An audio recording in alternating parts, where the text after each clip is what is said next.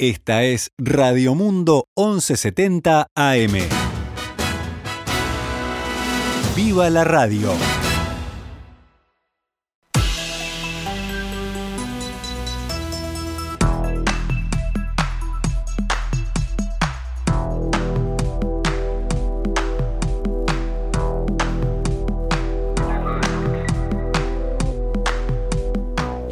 12 horas 12 minutos, damos comienzo a una nueva edición de Noticias al Mediodía en el aire de Radio Mundo 1170 AM. Vamos con la actualización de la información en este martes 20 de julio del año 2021.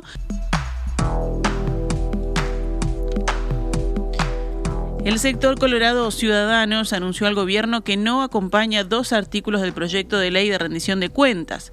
La bancada parlamentaria de ese grupo mantuvo una reunión ayer con el secretario de la presidencia Álvaro Delgado y el prosecretario Rodrigo Ferrés. Esta mañana, en diálogo con En Perspectiva, el diputado Ope Pasquet calificó la reunión de muy cordial y expresó que se abordaron asuntos generales sobre el vínculo entre los socios de la coalición. Desde Ciudadanos se planteó la necesidad de generar una mayor coordinación entre los distintos partidos que forman la coalición y plantearon la iniciativa de generar reuniones periódicas con instancias preestablecidas para poder hacer propuestas y evitar sorprenderse unos a otros con diversos anuncios como ha ocurrido con textos de proyectos de ley o con la rendición de cuentas. Respecto al artículo que desvía recursos que hoy recibe el Instituto Nacional de Colonización y que serán destinados a la erradicación de asentamientos, Pasquet afirmó lo siguiente. Y con respecto a colonización, lo que nosotros decimos es que nos parece muy bien atender la, la demanda de, de viviendas de la gente que está viviendo en asentamiento. Eh, pero tal como está redactado el artículo nos parece insuficiente porque porque hay fondos que ya eh, obran digamos, en rentas generales y que están destinados a colonización, porque son el producto de esas dos leyes cuyo producido se dice ahora que va a ir a financiar el, el programa de vivienda, y esos fondos todavía no se han volcado a colonización. Entonces estamos pensando en alguna clase de eh, solución que asegure que esos son casi 30 millones de dólares que ya fueron recaudados por el Estado, que ya obran en, rentas generales, eso tiene que ir a colonización para asegurar que pueda continuar su tarea en la misma línea, el diputado Colorado afirmó que se oponen a desfinanciar al Instituto Nacional de Colonización para siempre y que lo que se recaudó antes de la entrada en vigencia de estas leyes debe ir al destino que ya estaba fijado, que era colonización. En lo que refiere al proyecto que deroga la exclusividad que tiene el Banco República para captar los depósitos de fondos de las empresas y los organismos estatales, Pasquet dijo que si se le va a privar al banco de esta ventaja, necesitan saber los fundamentos. Eh, si se le va a privar de esa ventaja y se va a, disponer que los depósitos pueden hacerse en cualquier banco autorizado a funcionar en la República, eh, necesitaríamos conocer los, fundamentos de eso, ver qué impacto puede llegar a tener eso en el Banco República y esas etapas previas, esa fundamentación, este, no la conocemos. Y nos parece que en principio el Banco República nosotros queremos fortalecerlo, no este, tomar ninguna medida que pueda eventualmente debilitarlo. De repente hay una lista de 100 razones que justifican esto, y si es así no la conocemos, no se nos consultó antes. Álvaro Delgado, secretario de la presidencia, se mostró optimista ayer en que los partidos de la coalición finalmente logren un acuerdo para votar en forma unánime la rendición de cuentas. De todos modos, Delgado, entrevistado anoche por Subrayado, defendió la idea de traspasar a la erradicación de asentamientos recursos que hasta ahora iban a colonización.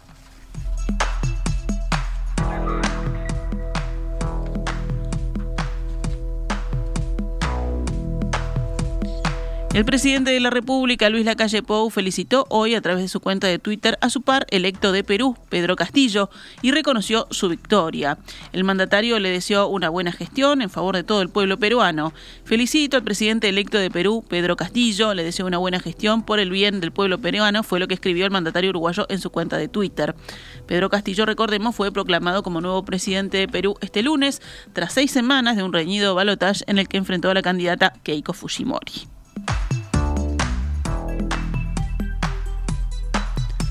El Frente Amplio inició acciones judiciales para acceder a la resolución de presidencia de la República de febrero de este año que avaló el acuerdo del Estado con Katun Nazi para extender hasta 2081 la concesión de la terminal especializada de contenedores en el puerto de Montevideo a esa firma de origen belga.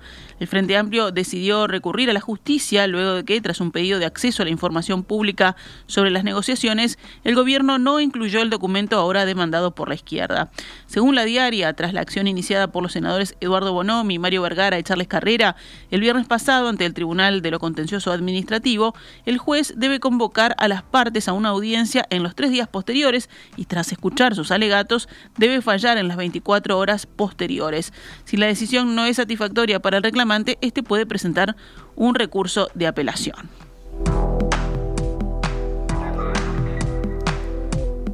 La Corte Electoral comenzó ayer a controlar la autenticidad de las 797.000 firmas presentadas el pasado 8 de julio por la comisión que impulsa un referéndum contra 135 artículos de la ley de urgente consideración. Al mismo tiempo que las firmas, se coteja la validez de cada huella digital y si el número de credencial y el nombre y apellido de la persona fueron ingresados correctamente en la papeleta. El proceso se lleva a cabo bajo control de delegados de todos los partidos políticos.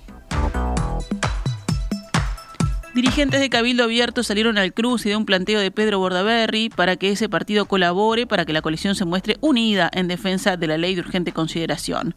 En su columna del domingo en el diario El País, Bordaberry llamó a defender la LUC, dejando de lado las cosas que dividen, y reclamó que el líder cabildante, Guido Manini Ríos, deje en claro a los integrantes de su partido que se acabó el recreo. El ex candidato presidencial colorado opinó que es necesario dejar de lado los perfilismos y las propuestas de leyes que hacen que el Frente Amplio se frote las manos por generar divisiones, escribió. El texto de Bordaberry motivó la reacción de un ex aliado suyo, el ahora diputado de Cabildo Abierto, Álvaro Perrone, que le replicó en Twitter. La representación en el gobierno no se da por ningún acto de generosidad, se da respetando las urnas. No es el partido del señor Manini, es Cabildo Abierto, liderado por el general Guido Manini Ríos. Los proyectos que se presentan son pensando en un mejor Uruguay. Nada de perfilismos, escribió Perrone. Vamos ahora con noticias de la emergencia sanitaria. Ayer fallecieron siete personas con coronavirus en Uruguay, mientras continuó bajando el índice de Harvard, es decir, la cantidad de contagios cada 100.000 habitantes en los últimos siete días, que ahora es de 9,27. Este lunes fueron detectados 217 contagios nuevos en 5.893 tests. La tasa de positividad marcó 3,68%. Los casos activos se redujeron a 4.082. La cantidad de pacientes en CTI bajó a 111 aunque algunos departamentos oscilan de un día para otro entre franjas de riesgo de contagios diferentes. Actualmente hay solo 6 en zona naranja y 13 en la amarilla, que va de 1 a 10 casos nuevos cada 100.000 habitantes en los últimos 7 días. El ministro de Salud Pública, Daniel Salinas, dijo ayer que luego de finalizar el plan de vacunación barrio a barrio que se inició este lunes, dará comienzo a una nueva campaña que se llamará Empresa a Empresa. Salinas indicó que el plan será puesto a disposición en grandes empresas como frigoríficos, avícolas e industrias, sostuvo. Actualmente hay un 14% de la población mayor de 12 años, que es la edad habilitada para inmunizarse, que no se ha vacunado, no se ha agendado ni tampoco está en una lista de espera.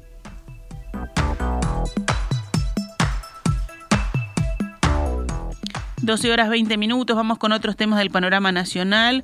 Hoy arribará a Montevideo y marchará al Palacio Legislativo la caravana del Sindicato de Trabajadores de la Industria Química en defensa de la continuidad de la empresa Alcoholes del Uruguay. La marcha que partió de Bella Unión recorrió ayer zonas de Canelones, a donde llegó el domingo procedente de Nueva Palmira, y esta mañana se trasladaba hacia el Palacio Legislativo.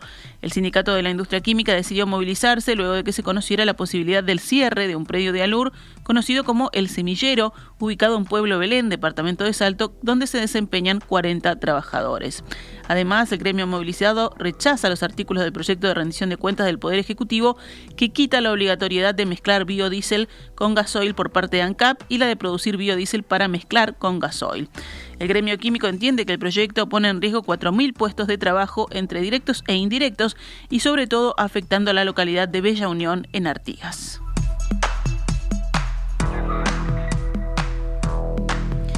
Diputados del Frente Amplio, el Partido Nacional, el Partido Colorado y Cabildo Abierto presentaron un proyecto de resolución solicitando que el Poder Ejecutivo adopte las medidas necesarias para resolver la situación particular que se generó en la zafra de la cosecha de caña de azúcar en Bella Unión.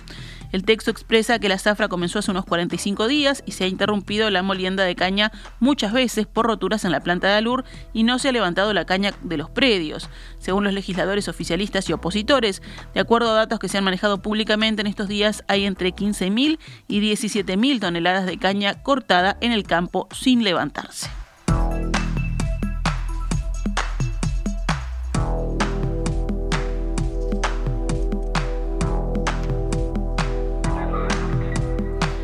Las cámaras de comercio e industrias entregaron ayer al gobierno una carta formal en la que dejaron oficializadas sus quejas por las pautas salariales.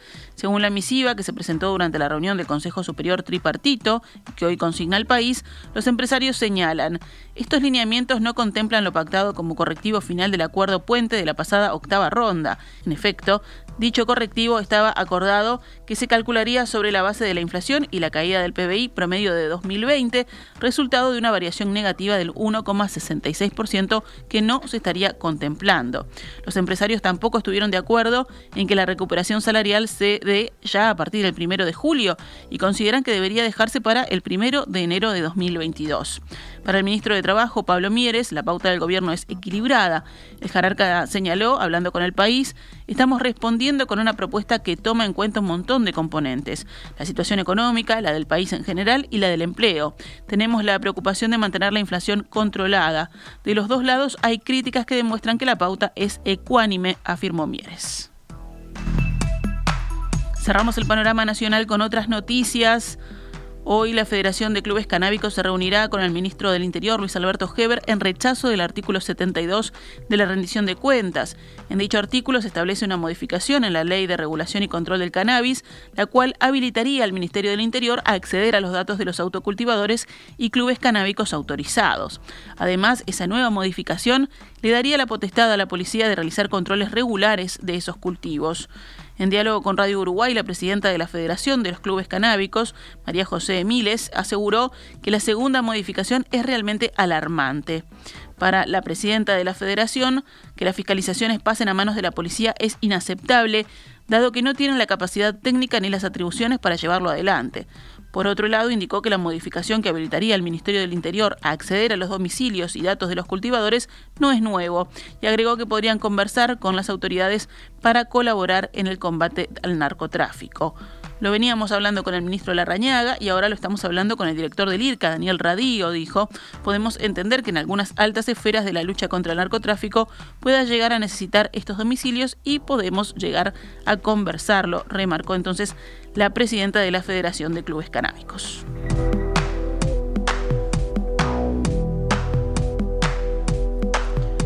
Un hombre fue asesinado de varios disparos en el pecho y la cabeza en barrio Peñarol y aún no fue identificado. Según informa Montevideo Portal, las autoridades tomaron conocimiento del caso luego de que varias llamadas ingresaran al servicio de emergencias 911. Las comunicaciones daban cuenta de que en las inmediaciones de Aparicio Sarabia y Badajoz se habían oído disparos y un hombre estaba herido caído en la vía pública.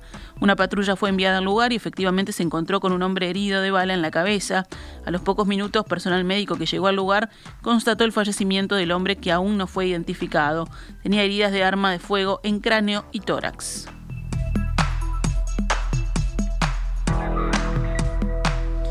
Una mujer de 76 años murió atropellada por un ómnibus en el barrio Cordón. El accidente tuvo lugar durante la pasada noche en la esquina de las calles Jackson y Guayabos, según informa el noticiero Telenoche.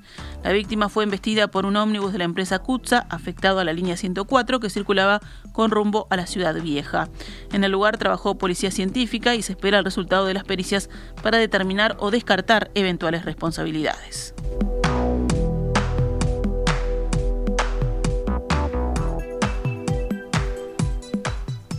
Actualizamos a cuánto cotiza el dólar a esta hora en la pizarra del Banco República, 42 pesos con 80 para la compra y 45 para la venta.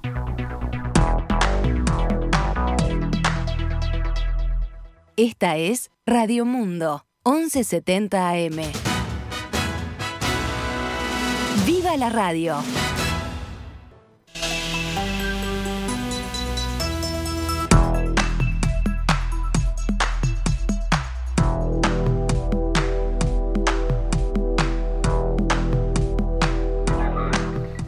12 horas 28 minutos. Rápidamente pasamos al panorama internacional. Eh, hoy lo adelantaban Emiliano y Romina en vivo. La cápsula Blue Origin, que transportaba al hombre más rico del mundo, Jeff Bezos, y a otros tres tripulantes, aterrizó en el desierto del oeste de Texas tras alcanzar el espacio. Y según mostró la transmisión en directo de la compañía, el compartimiento descendió flotando sobre los paracaídas gigantes antes de disparar un retropopulsor lanzando una nube de arena mientras aterrizaba suavemente a una o dos millas por hora. Un grupo muy feliz de personas en esta cápsula, dijo Besos al aterrizar. Junto a Jeff Bezos viajaban su hermano Mark, la ex aviadora pionera Wally Funk, de 82 años, y el primer cliente de pago de Blue Origin, el holandés Oliver Diemen, de 18 años. Bueno, allí se convirtió entonces en la persona de más edad en llegar al espacio y el joven en la menor, o sea, la señora de 82 años y el joven de 18. En Afganistán, el grupo de Estado Islámico reivindicó hoy el lanzamiento de tres cohetes que cayeron cerca del Palacio Presidencial en Kabul en momentos en que estaban reunidos el presidente Ashraf Ghani y miembros del gobierno con motivo de la fiesta musulmana del Eid al-Adha. Los soldados del califato apuntaron contra el palacio presidencial del tirano afgano y la zona verde de Kabul con siete cohetes Katyusha, reivindicó la organización yihadista en un comunicado publicado en Telegram. Tres cohetes, dos de los cuales explotaron, cayeron esta mañana en las inmediaciones del Palacio Presidencial sin provocar víctimas, según el Ministerio del Interior. El ataque no impidió al presidente afgano pronunciar poco después y en directo por televisión su tradicional discurso con motivo del primer día de la fiesta del sacrificio. Nos vamos a Francia, donde el gobierno suspendió la obligatoriedad de los tapabocas en cines, museos o instalaciones deportivas que requieran un pase sanitario para ingresar, medida criticada por numerosos científicos. Allá donde se necesite el pase sanitario anti-COVID-19, las personas podrán quitarse el tapabocas, salvo orden expresa de los prefectos de los departamentos en función de la situación epidemiológica, declaró hoy el ministro de Salud, Olivier Veran. El pase sanitario contra el COVID-19 informa si el poseedor completó la pauta de vacunación, si está inmunizado o si dio negativo en un test PCR reciente. La medida aprobada por decreto apareció este martes en el Boletín Oficial francés y entra en vigor mañana miércoles. En Colombia, el principal colectivo de manifestantes convocó hoy a una nueva jornada de protestas contra el presidente Iván Duque, luego de más de un mes de pausa y cuando el país celebra su fiesta nacional. La gente no va a parar de movilizarse y de protestar contra este mal gobierno, dijo a W Radio Fabio Arias, dirigente de la Central Unitaria de Trabajadores. En la mañana decenas de personas llegaban a los diferentes puntos de encuentro en Bogotá, uno de los principales focos de las manifestaciones contra el presidente conservador que estallaron el 28 de abril y se mantienen desde entonces con jornadas más intensas que otras. El llamado Comité Nacional de Paro que reúne a sindicatos, estudiantes, indígenas y organizaciones sociales, sitúa marchas y concentraciones en las principales ciudades del país luego de haberlas suspendido temporalmente el 15 de junio. Casi una decena de ciudades impusieron toques de queda nocturnos para evitar disturbios.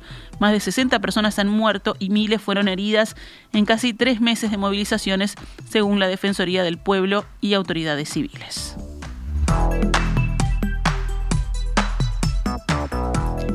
En deportes, la competencia de los Juegos Olímpicos de Tokio comenzará en la próxima madrugada uruguaya, mañana miércoles 21 de julio, con fútbol femenino.